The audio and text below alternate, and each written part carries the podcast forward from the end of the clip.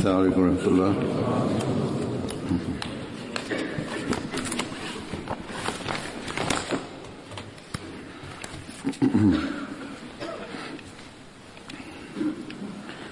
أشهد أن لا إله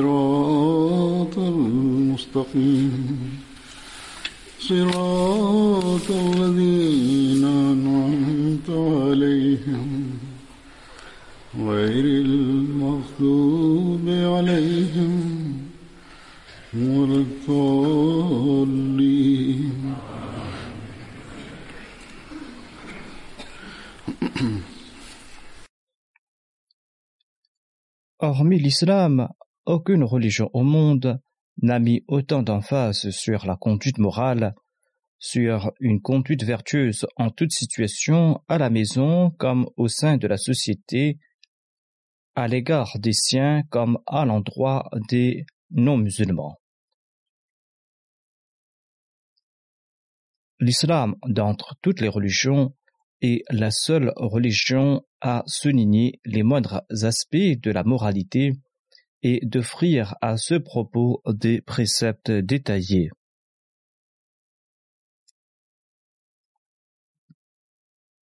Mais malheureusement, généralement, les musulmans sont, pense-t-on, au niveau le plus inférieur dans ce domaine qu'est la moralité.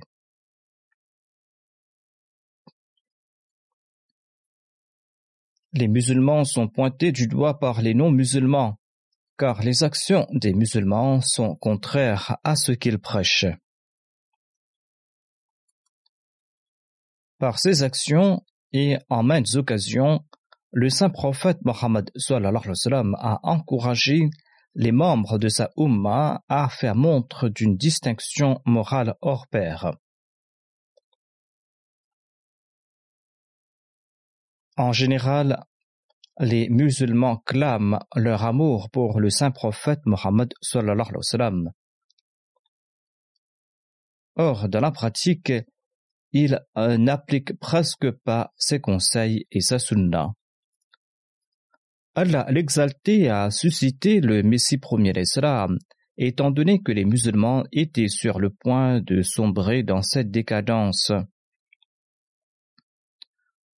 Or, ces musulmans l'ont rejeté, et certains de ces musulmans, dans certaines régions et dans certains pays, ont poussé cette hostilité à l'extrême.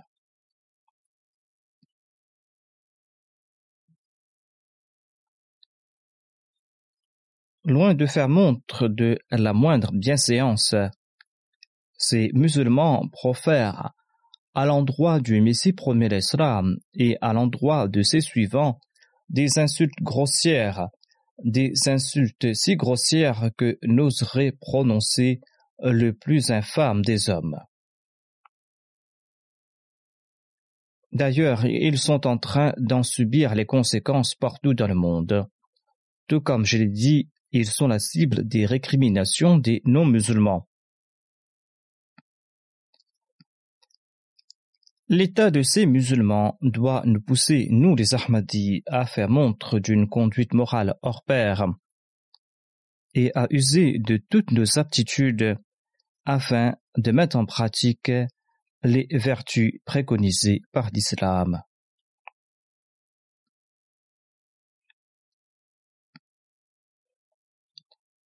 Nous devrons nous conformer aux préceptes de l'islam et d'ailleurs le saint prophète Mohammed nous sert de référence à cet égard. Le saint prophète Mohammed nous a prodigué des conseils à ce propos. Sans cet effort de notre part, il sera tout à fait inutile de nous proclamer Ahmadi. Les œuvres du saint prophète Mohammed étaient quant à elles hors pair. Nous pouvons voir sa vie au sein de son foyer et nous voyons l'exemple du fait qu'il exprima son grand mécontentement à l'égard d'une de ses épouses qui se moquait de la petite taille d'une autre épouse. Et le saint prophète Mohammed a déclaré à cet égard qu'il ne faut pas blesser les sentiments d'autrui.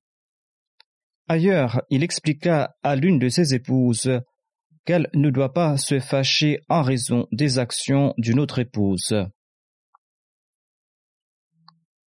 Dans un autre cas, le saint prophète Mohammed conseilla des enfants de ne pas abîmer les fruits encore verts en lançant des pierres sur les arbres d'autrui. Le saint prophète Mohammed leur a conseillé que s'ils n'arrivaient pas à endurer la faim, ils devaient se contenter des fruits mûrs tombés à terre.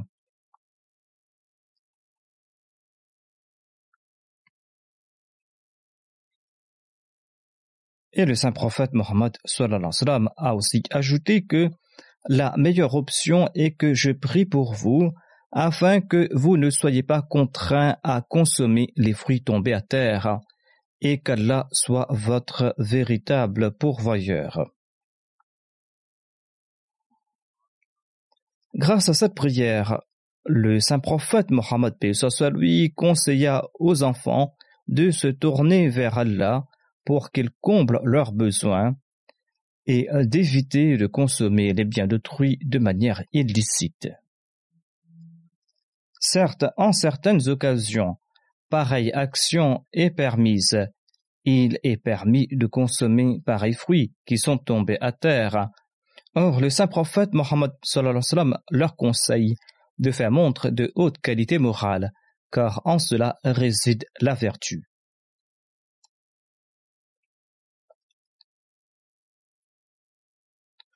Un autre enfant mangeait rapidement et envoyait sa main à droite et à gauche partout dans l'assiette. Le saint prophète sallam, lui conseilla de réciter la basmala, de manger avec la main droite et de consommer ce qui est devant lui. C'est ainsi qu'il faudra faire l'éducation des enfants afin qu'ils puissent faire naître en eux ces nobles qualités quand ils grandiront. Le mensonge est un péché et la vérité est une vertu et un acte moral qu'il faudra insuffler dans les enfants dès leur tendre âge. Le saint prophète sallam l'a insufflé dans le cœur d'un de ses compagnons. Ce compagnon relate que le saint prophète Mohammed lui visitait sa maison alors qu'il était tout enfant. Il dit après quelque temps en présence de la personne du saint prophète Mohammed lui, j'ai voulu sortir pour aller jouer. Afin que je profite de cette atmosphère bénite, ma mère m'a appelé en disant qu'elle voulait m'offrir quelque chose. Le saint prophète Mohammed demanda à ma mère As-tu l'intention de lui donner quelque chose? Ma mère répondit Oui, je veux lui offrir une date. Le saint prophète Mohammed ajouta Si tu n'avais pas cette intention, et si tu avais utilisé ce prétexte pour l'attirer vers toi, tu auras été coupable de mensonge. Ainsi, cet enfant comprit tout jeune l'importance de la vérité, et ressentit une haine pour le mensonge, et il s'en est souvenu arrivé à l'âge adulte. Il a compris donc l'importance de la vérité. Le saint prophète Mohammed conseilla un individu à abandonner au moins le mensonge s'il n'arrivait pas à se débarrasser de tous ses vices.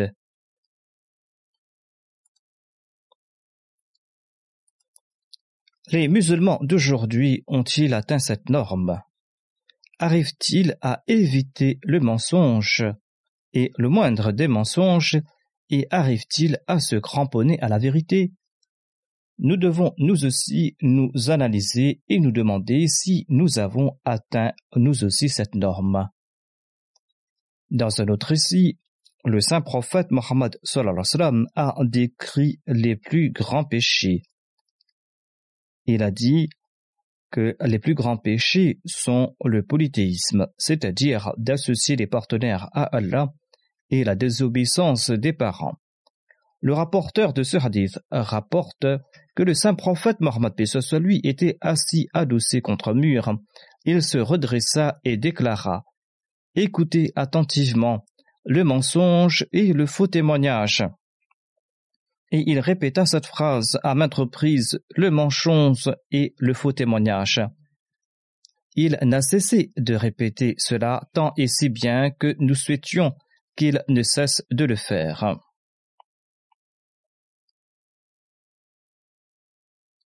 Le saint prophète Mohammed nous enseigne aussi ce qu'est la tolérance et la patience.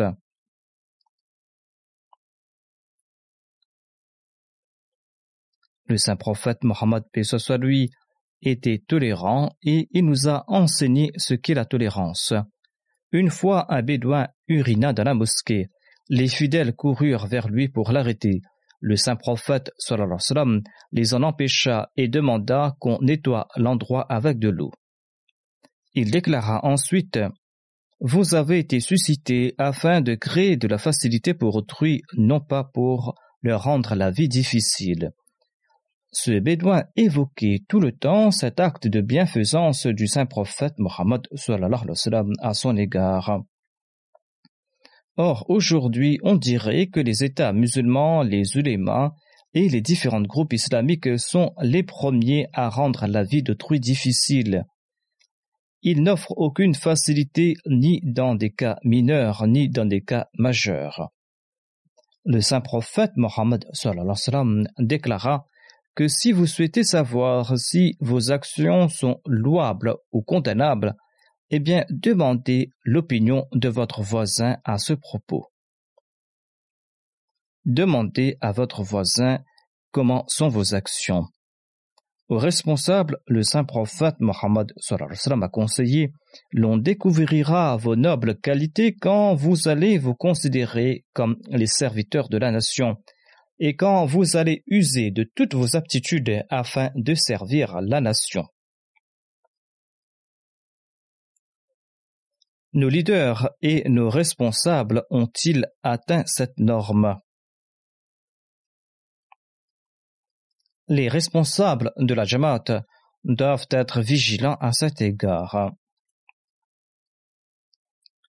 Quelle était la conduite du saint prophète Mohammed lorsqu'il conquit l'Arabie tout entière et lorsqu'il régna en maître en Arabie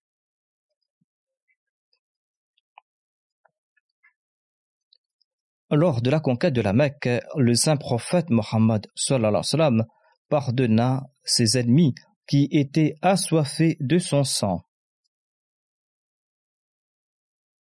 Des ennemis qui l'avaient âprement persécuté pendant une longue période. Et ce fut la clémence du saint prophète Mohammed qui fit entrer nombre de personnes dans le giron de l'islam.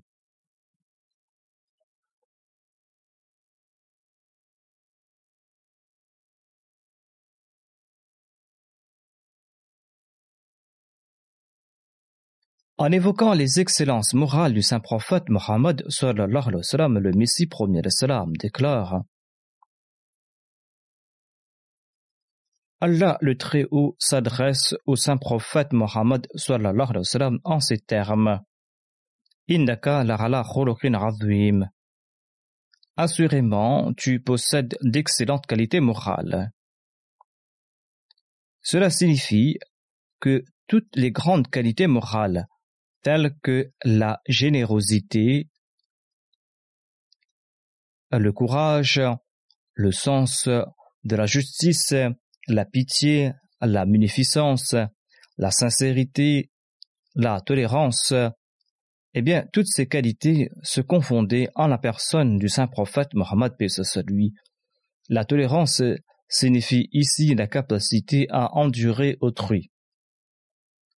En résumé, toutes les qualités naturelles de l'homme, à savoir la courtoisie, la modestie, l'intégrité, la bienveillance, le sens de l'honneur, la patience, la chasteté, la pitié, l'équité, la sympathie, la bravoure, la générosité, la tolérance, l'endurance, la munificence, la sincérité, la loyauté, etc. Lorsque toutes ces qualités sont mises en jeu en temps et lieu et sous la gouverne de la raison et de la pondération, eh bien, toutes ces qualités seront prises pour des qualités morales.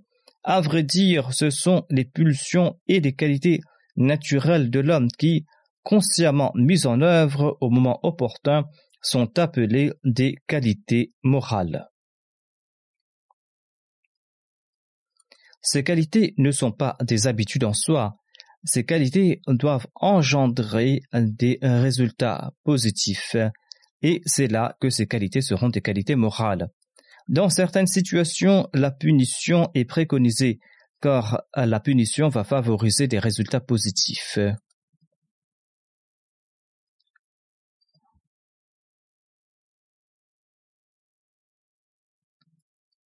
Le Messie promis à l'Islam déclare Deux conditions permettent de découvrir les hautes qualités morales d'une personne.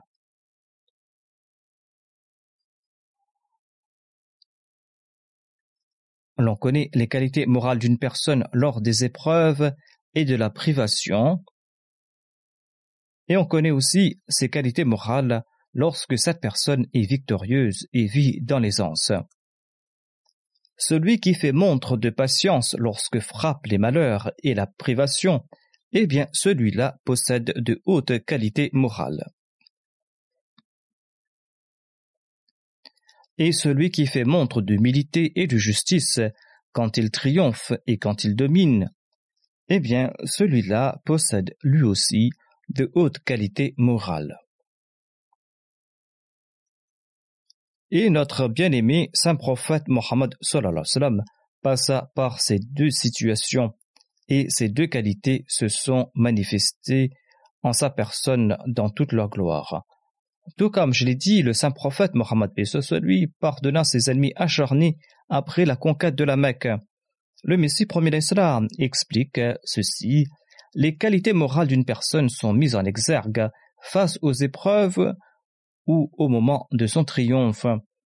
Si une seule de ces deux conditions prévaut, il serait impossible de juger la conduite morale de l'intéressé. Dieu a divisé la vie du saint prophète Mohammed lui en deux parties, une à la Mecque et l'autre à Médine, étant donné qu'il devait parfaire ses qualités morales. À la Mecque, le saint prophète lui fit preuve d'une grande patience face aux grandes persécutions de ses ennemis. En dépit de la brutalité à son égard, il a fait preuve de bienveillance et de clémence à leur égard, et il n'a pas négligé sa mission qui était de transmettre le message qu'il avait reçu de la part de Dieu. À Médine, quand il était au fait de la puissance, le saint prophète, paix lui, pardonna la majorité de ses mêmes ennemis qui lui ont été présentés comme prisonniers. En dépit du fait qu'il pouvait se venger, le saint prophète Mohammed lui ne s'est pas vengé.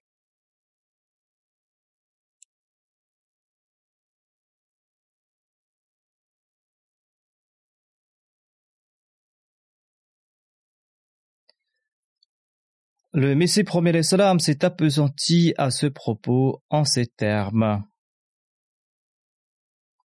Il dit Écoutez ces propos très attentivement. J'ai étudié de près et en profondeur la majorité des gens. D'aucuns sont certes généreux, mais ils sont aussi colériques et irascibles.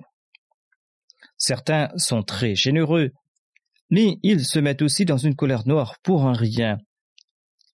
Et ces gens-là font étalage des faveurs accordées à autrui lorsqu'ils sont mécontents. Le Messie promet salam continue, d'aucuns sont aimables, mais ils sont aussi avares, d'aucuns au fait de leur colère sont prêts à tabasser autrui à coups de gourdin. Or, ils ne font preuve d'aucune humilité. D'aucuns possèdent une grande modestie et d'une grande humilité, mais ces gens-là sont dénués de courage. Ces gens-là font preuve de lâcheté face à la moindre adversité.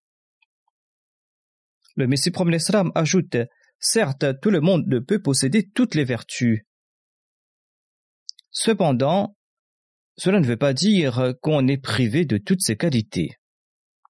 Ensuite, le Messie premier l'Islam a cité l'exemple du saint prophète Mohammed lui. L'exemple parfait à cet égard, déclare-t-il, n'est personne d'autre que notre bien-aimé prophète Mohammed Étant donné qu'il réunissait en lui toutes ces qualités, Allah déclare dans le Saint-Coran son propos,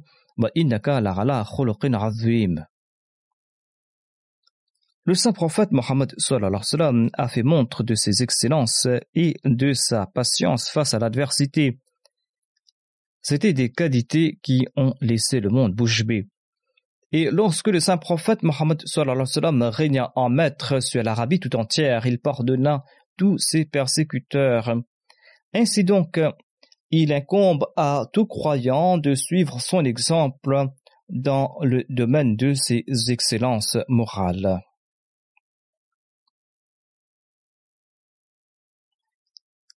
Il incombe à tout disciple du saint prophète Mohammed lui de suivre son exemple dans le domaine de la moralité. Citant les qualités du saint prophète Mohammed lui, le Messie premier l'Islam nous conseille ceci. Il déclare à propos des qualités du saint prophète Mohammed lui que ses excellences ont charmé les gens et ces excellences ont servi de prodige.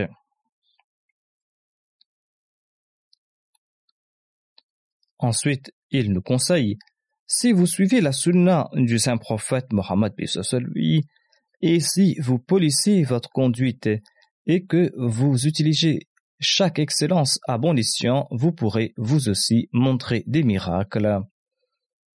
Le Messie promet l'Islam ajoute Confronté à un miracle, d'aucuns présentent telle ou telle explication afin de le rejeter. Or, les excellences morales sont un miracle que personne ne peut pointer du doigt. Le miracle le plus puissant conféré au saint prophète Mohammed était celui de ses excellences morales, tout comme l'affirme le Saint Coran, c'est-à-dire tu possèdes assurément des excellences hors pair. Les miracles accomplis par le saint prophète sallam sont plus convaincants que les miracles accomplis par tous les prophètes. Or, le miracle de ces excellences morales dépasse de loin celui des autres. L'histoire ne présente pas d'exemples similaires et l'histoire ne pourra pas en présenter à l'avenir. Je pense que la personne qui abandonne ses mauvais penchants la personne qui abandonne ses mauvaises habitudes et qui se cramponne à des actes exemplaires, cette personne accomplit un miracle en sa personne. C'est là un très grand miracle si l'on arrive à abandonner ses mauvaises habitudes et si on fait naître en soi ses vertus.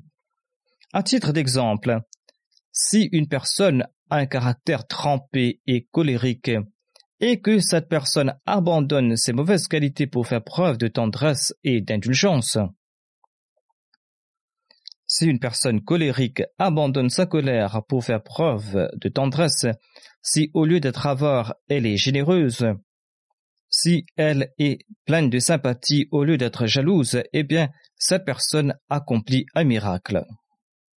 Si une personne abandonne sa colère pour faire preuve d'indulgence, si une personne abandonne son avarice pour faire preuve euh, de générosité, si au lieu d'être jalouse elle est pleine de sympathie, eh bien, de tels changements sont autant de miracles.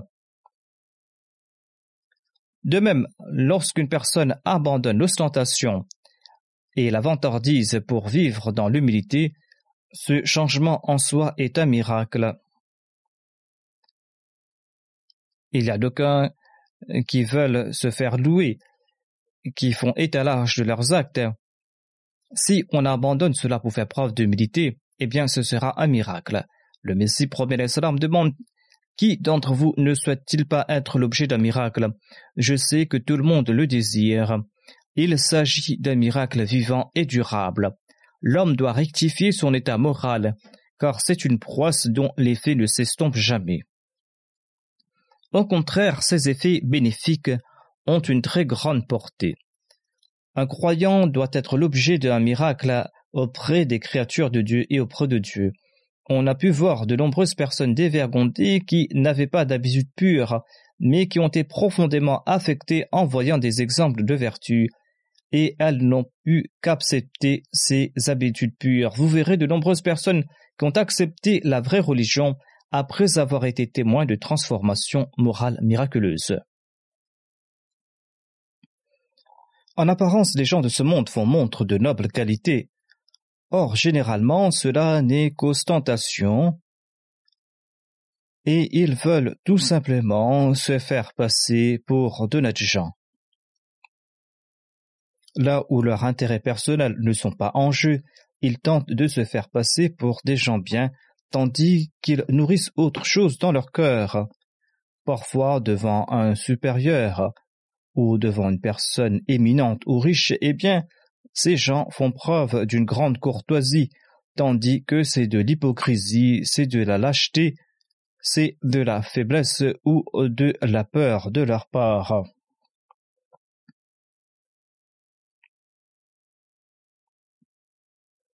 Le Messie premier l'Islam explique que cela est contraire aux préceptes de l'islam.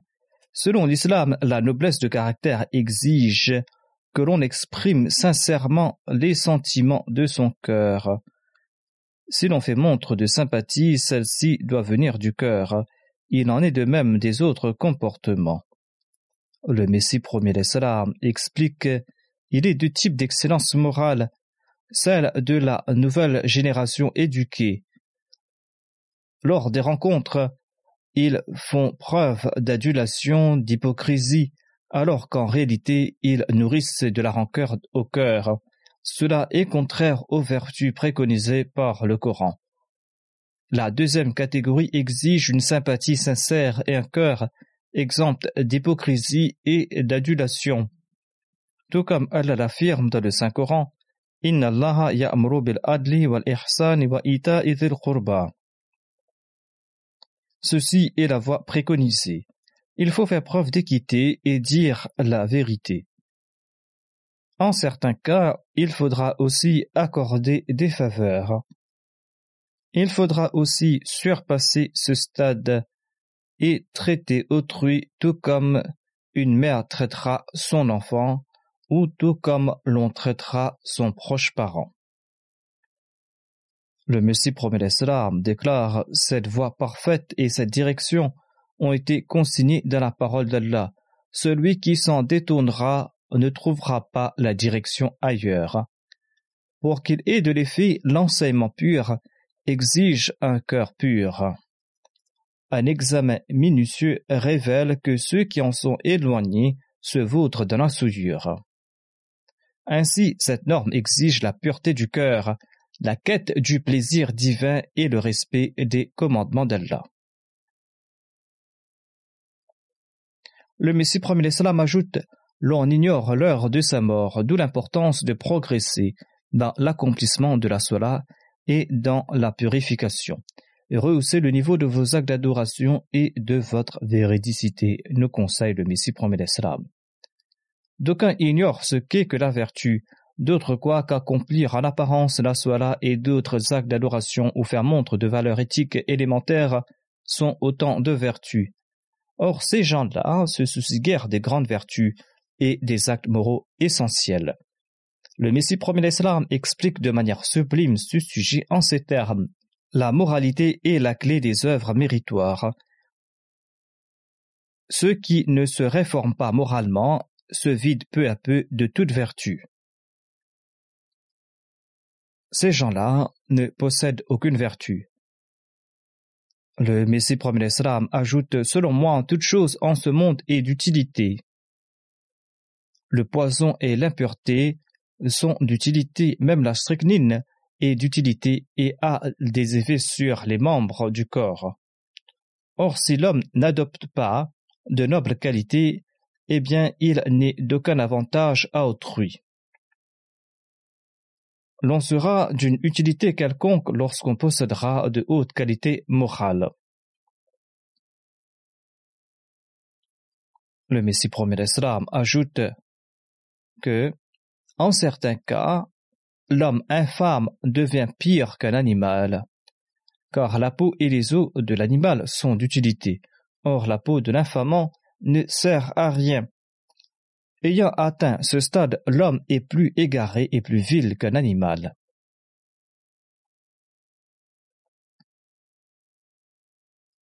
L'homme devient plus vil qu'un animal. Sachez qu'il est essentiel de se corriger moralement car la moralité est la mère de la vertu. Le Messie promet l'Islam nous fait comprendre que si l'on fait naître en soi la moralité, eh bien les autres vertus aussi naîtront en soi. Le Messie promet l'Islam nous explique aussi comment faire montre de ses excellences morales au quotidien. D'aucuns s'irritent lorsqu'ils voient un mendiant. D'aucuns s'irritent lorsqu'un mendiant frappe à leur porte. S'ils se prennent pour des érudits, eh bien, ils font la leçon au mendiant au lieu de répondre à ses besoins.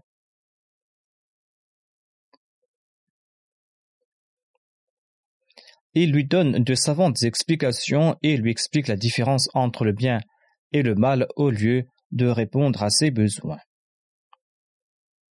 Le Messie premier ajoute en tentant de l'impressionner par leur érudition, ils deviennent parfois fort paresseux. Malheureusement, ces gens sont dénués de discernement. Ils ont perdu la capacité à réfléchir.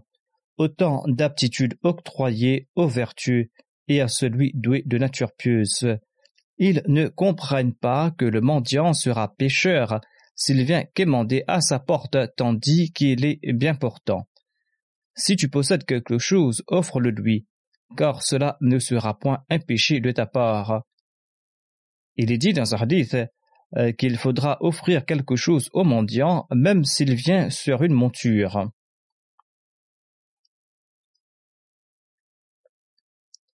Le Saint-Coran nous recommande de ne pas repousser le mendiant.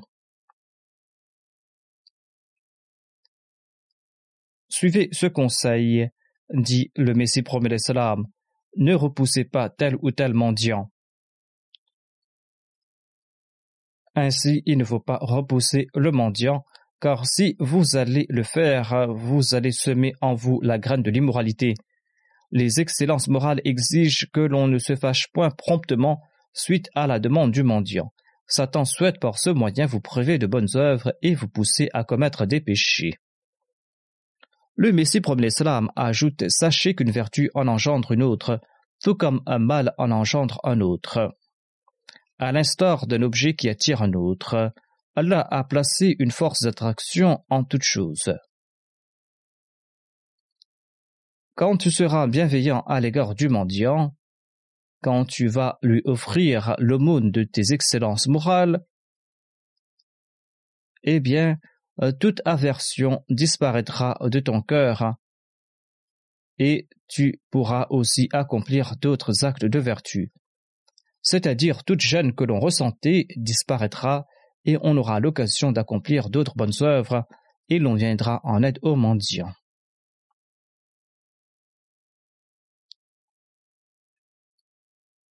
Comment respecter ses parents qui ne sont pas Ahmadis ou si ses parents sont hostiles en raison de l'Ahmadiyya? Le Messie promet salam avait conseillé Sheikh Abdurrahman Qadiani à ce propos et il lui avait demandé à propos de son père. Priez pour lui et tentez de plaire à vos parents. Tentez de les convaincre de la véracité de l'islam en faisant montre plus qu'auparavant de votre noblesse de caractère et d'un exemple de pureté. Cheikh Abdurrahman n'était pas musulman, c'est pourquoi le Messie premier l'islam lui a conseillé d'être un bon exemple afin de convaincre ses parents de la véracité de l'islam. Le miracle des excellences morales n'a pas son pareil. L'islam véritable exige que l'on atteigne les normes les plus élevées de la moralité et que l'on soit une personne distinguée.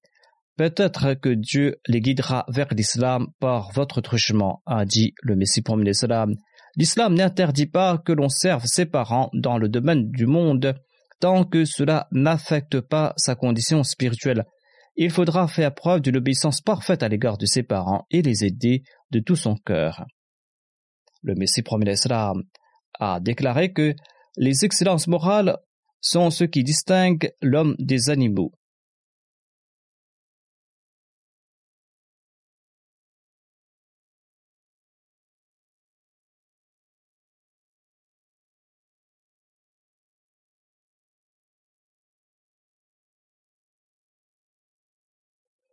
Le Messie premier salam déclare à ce propos Les bestiaux ne peuvent distinguer la nature et la quantité des choses, à l'instar d'un chien qui mangera tout ce qui est devant lui, pour ensuite tout vomir. Un animal ne pourra pas distinguer la quantité des choses ou la nature de l'objet qui est devant lui. À l'instar du chien qui mangera tout ce qui est devant lui pour ensuite tout vomir. Il en est de même dans le cas de certains individus. Leur avidité ne connaît pas de bornes. Et ils tentent de tout engloutir par des moyens licites et illicites, qu'il s'agisse de la nourriture ou du bien d'autrui.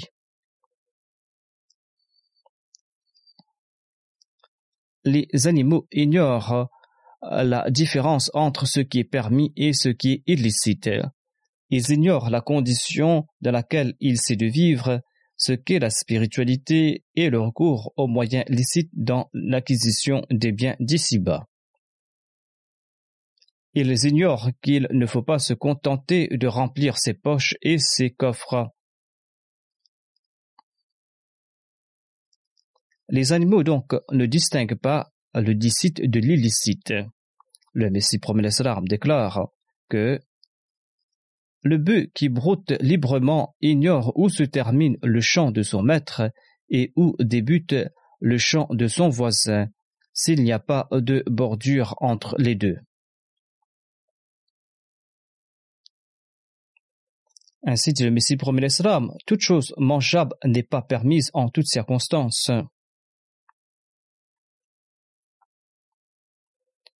Ceux qui violent les lois de la moralité effrontément ne sont pas des êtres humains. À l'époque pré-islamique, les Arabes consommaient de la charogne. D'aucuns n'hésitent pas à spodier les biens de l'orphelin, à l'instar d'une vache qui mangera sans hésiter l'herbe de l'orphelin que l'on placera devant lui. Si l'on place devant la vache de l'herbe qui a été acquise licitement ou illicitement, eh bien, elle la mangera. Elle ne va pas faire de différence. Il en est de même de ceux qui spolient les biens des orphelins. Et ces gens-là, ceux qui spolient les biens d'autrui, finiront en enfer, leur demeure ultime. Le Messie promet explique La moralité comprend deux branches. Toute action contraire à la grandeur divine est immoralité. Toute action bienveillante à l'égard des créatures divines est moralité. En d'autres termes, ce qui lèse l'humanité lèse la moralité. Celui qui ne s'acquitte pas de ses devoirs envers Dieu et qui rejette sa grandeur, qui néglige son adoration, qui néglige ses conseils, qui ne cherche pas son plaisir est coupable d'immoralité. Celui qui viole les droits d'autrui, celui qui spolie leurs biens, celui qui tente de les nuire, celui qui exprime sa méchanceté par d'autres moyens, eh bien celui-là aussi est coupable d'immoralité.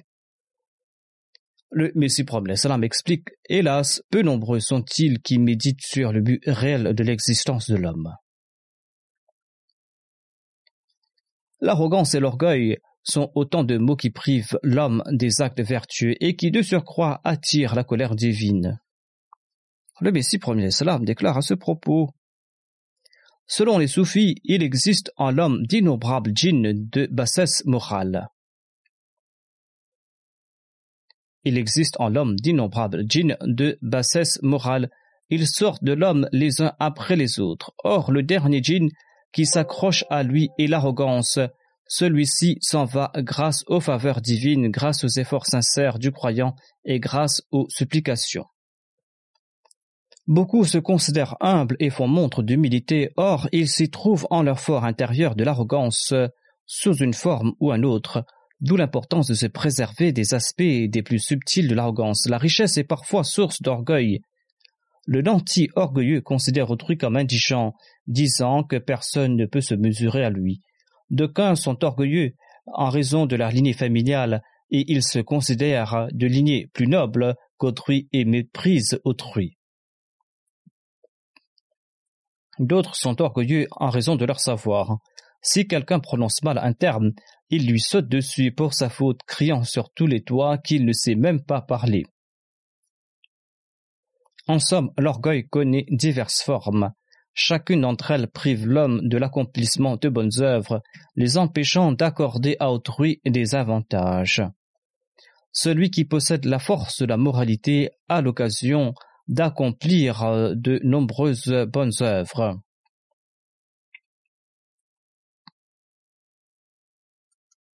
Abandonner la moralité est en soi un mal et un péché, dit le Messie promet l'Islam.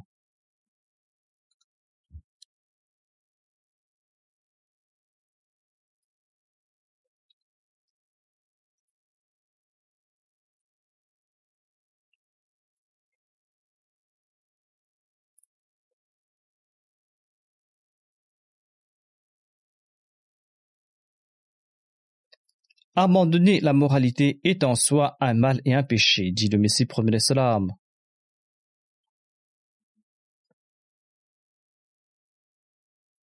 ainsi on n'arrive pas à accomplir de bonnes œuvres. Celui coupable d'adultère ignore la peine du mari de la femme avec qui il commet cet acte.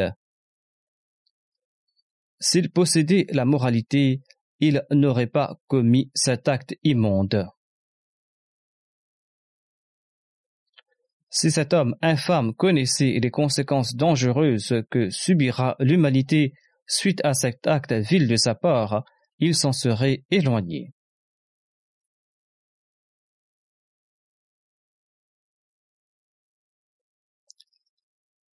L'infâme voleur qui pénètre dans la maison d'un pauvre pour commettre son larcin n'a pas conscience du tort qu'il cause.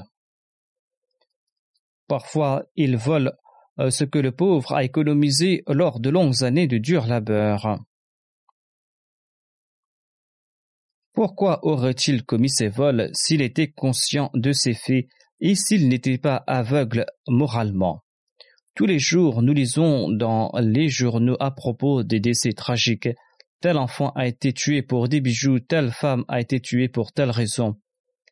Si la moralité perdurait il n'y aurait pas eu pareil malheur, hein, et l'on n'aurait pas été insensible quant aux souffrances de son prochain. Celui qui est dénué de moralité, celui qui est dénué de crainte divine commettra ces actes. Si l'on nourrit en soi la crainte de Dieu, si l'on nourrit en soi l'humanité, l'on n'aurait pas commis pareils actes. En conseillant sa Jamaat, le Messie promet les salams déclare Montrer à son voisin les grands changements apportés en soi est un miracle grandiose. Pareille transformation produit un effet profond sur autrui. D'aucuns critiquent les membres de notre communauté en affirmant que leur adhésion n'a auguré en leur personne aucun progrès et que ces membres de Majamat profèrent jusqu'à présent des mensonges et qu'ils se mettent dans une colère noire. On nous accuse d'être esclaves de notre colère et de mentir. Le Messie promet salam demande Les Ahmadis qui sont la cible de ces accusations doivent ressentir de la honte, car ils ont accepté le fondateur de cette communauté en raison de sa piété. Ils doivent respecter ses préceptes. Celui qui prête allégeance ressemble au fils estimable qui honore son père et qui fait sa renommée. C'est pour cette raison que les accusations portées par autrui ne doivent pas concerner les personnes qui prêtent allégeance. Le Père physique nous amène sur terre, or le Père spirituel nous mène au ciel et nous pousse aux sommités de la spiritualité et nous guide vers notre destination véritable, à savoir Dieu. Aimeriez-vous que votre fils vous déshonore? Aucun père ne souhaitera que son fils fréquente les femmes de petite vertu, qu'il s'adonne au jeu du hasard, à l'alcool, à la débauche, ou qu'il le déshonore. Le Messie promet cela ajoute Certainement, aucun homme ne souhaitera pareille chose de la part de son fils. Or, lorsque son fils commet ces actions, eh bien, il sera difficile de réduire au silence les pourfendeurs. Les gens diront Voilà, c'est le fils d'un tel, il commet pareille infamie. Ainsi le fils indigne déshonore son père. De même, l'on tombera sous le coup de la colère divine quand l'on se joint à une communauté et qu'on fait fi de sa grandeur et de son honneur, et quand on enfreint ses commandements. Cette personne ne cause pas sa propre destruction, elle devient un mauvais exemple pour autrui, le privant de la voie de la direction. Si les gens sont témoins de mauvaise conduite, cela aura pour effet de les éloigner de la communauté, ils ne s'en rapprocheront pas et ils seront en conséquence privés des bénédictions liées à l'adhésion à cette communauté.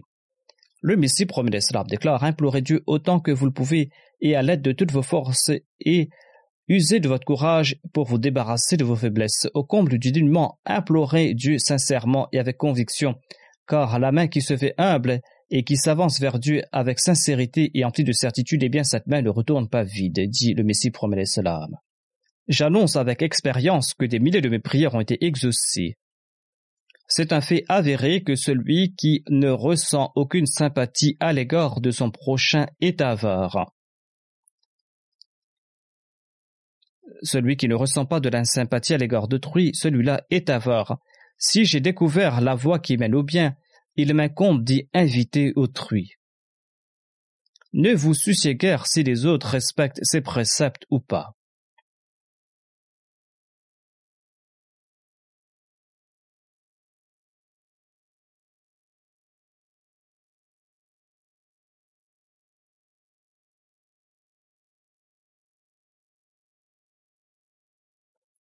Ensuite, le Messie promet salam déclare Tant que l'homme ne fait pas des efforts, tant qu'il ne s'adonne pas aux supplications, son cœur ne pourra pas se débarrasser de sa turpitude.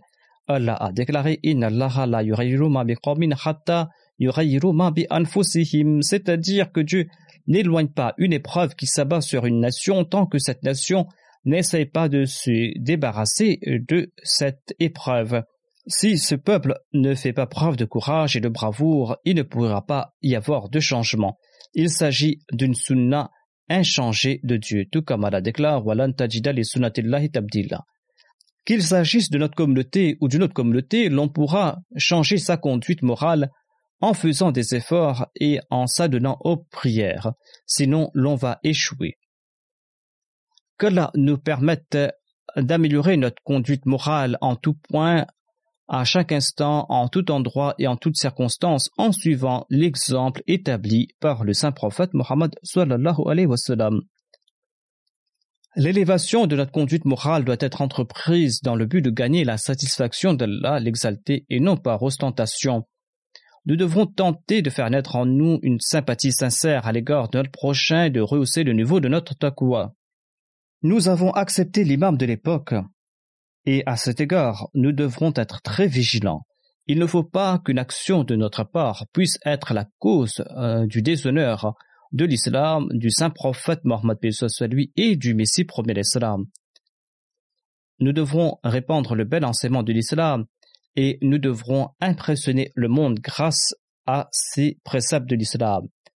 Et nous devrons constamment élever notre conduite morale en nous prosternant davantage devant Dieu l'exalté et en le suppliant et en implorant son soutien afin que nous puissions atteindre cet objectif.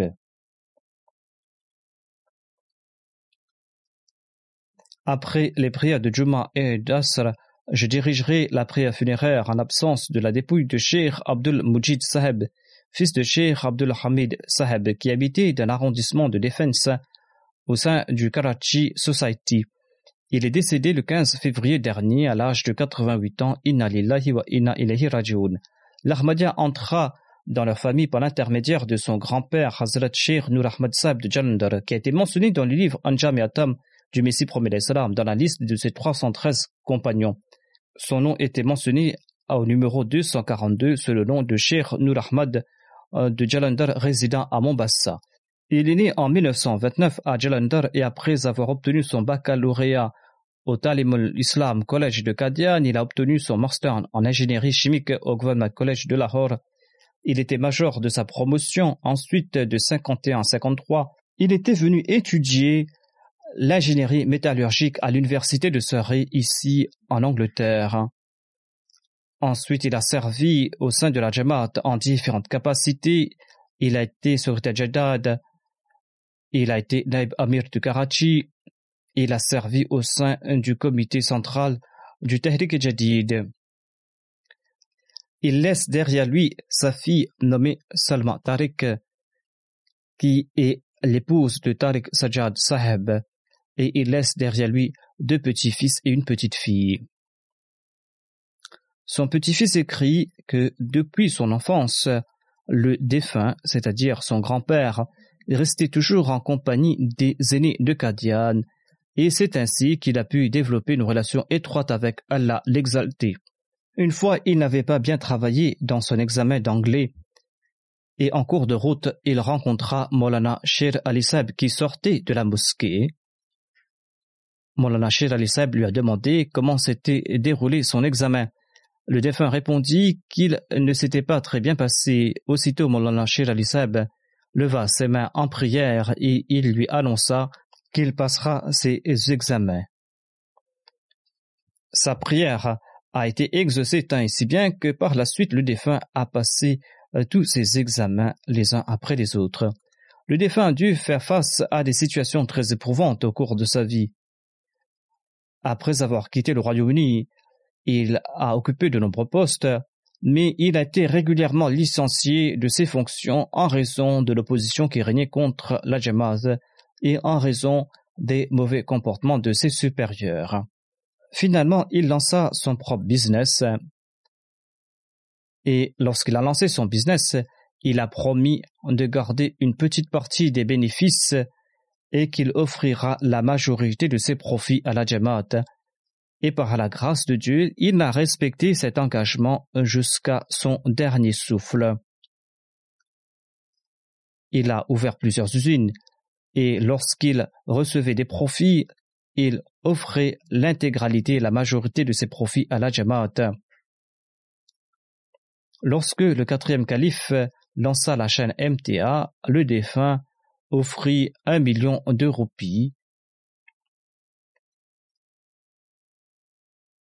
De même, il y avait l'idée de la construction d'une mosquée en Russie, et un groupe d'armadés russes était venu rencontrer le quatrième calife afin de discuter sur ce projet.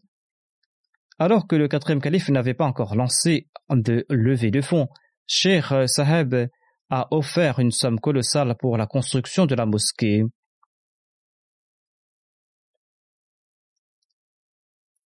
Le secrétaire privé a informé le quatrième calife à ce propos et le quatrième calife exprima son grand contentement.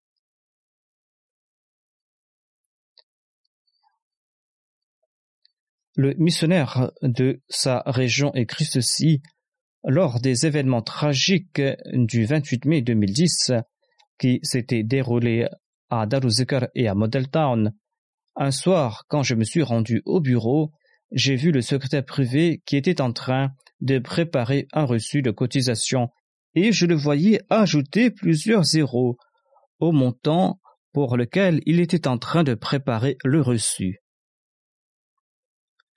Je lui demandai s'il ne s'est pas trompé de montant. Sur ce, le secrétaire m'a dit non, cher Sab venait d'offrir un million de roupies dans le fonds Bilal Fund pour les martyrs. De même, il a offert des sommes importantes pour la publication du Saint-Coran et il a cotisé dans de nombreux fonds à Karachi pour les projets de la Jamaat. Lui-même, il a mené une vie très modeste par son mode de vie, par sa manière d'être. On n'aurait pas dit que c'était une personne qui était très riche et qui possédait deux usines. Il gardait très peu pour lui, pour ses dépenses personnelles, les dépenses de son foyer, et il offrit la majorité de ses sommes à la Jamaat. Et il fit le testament d'offrir à la Jamaat ses propriétés, ses biens. Qu'Allah lui accorde d'immenses récompenses, qu'Allah exalte son rang, et qu'Allah accorde de la patience à ses petits-fils et à sa petite-fille, à sa fille, et qu'il fasse que ces derniers puissent suivre son exemple. Après la prière de Juma, je vais diriger sa prière funéraire en absence de sa dépouille.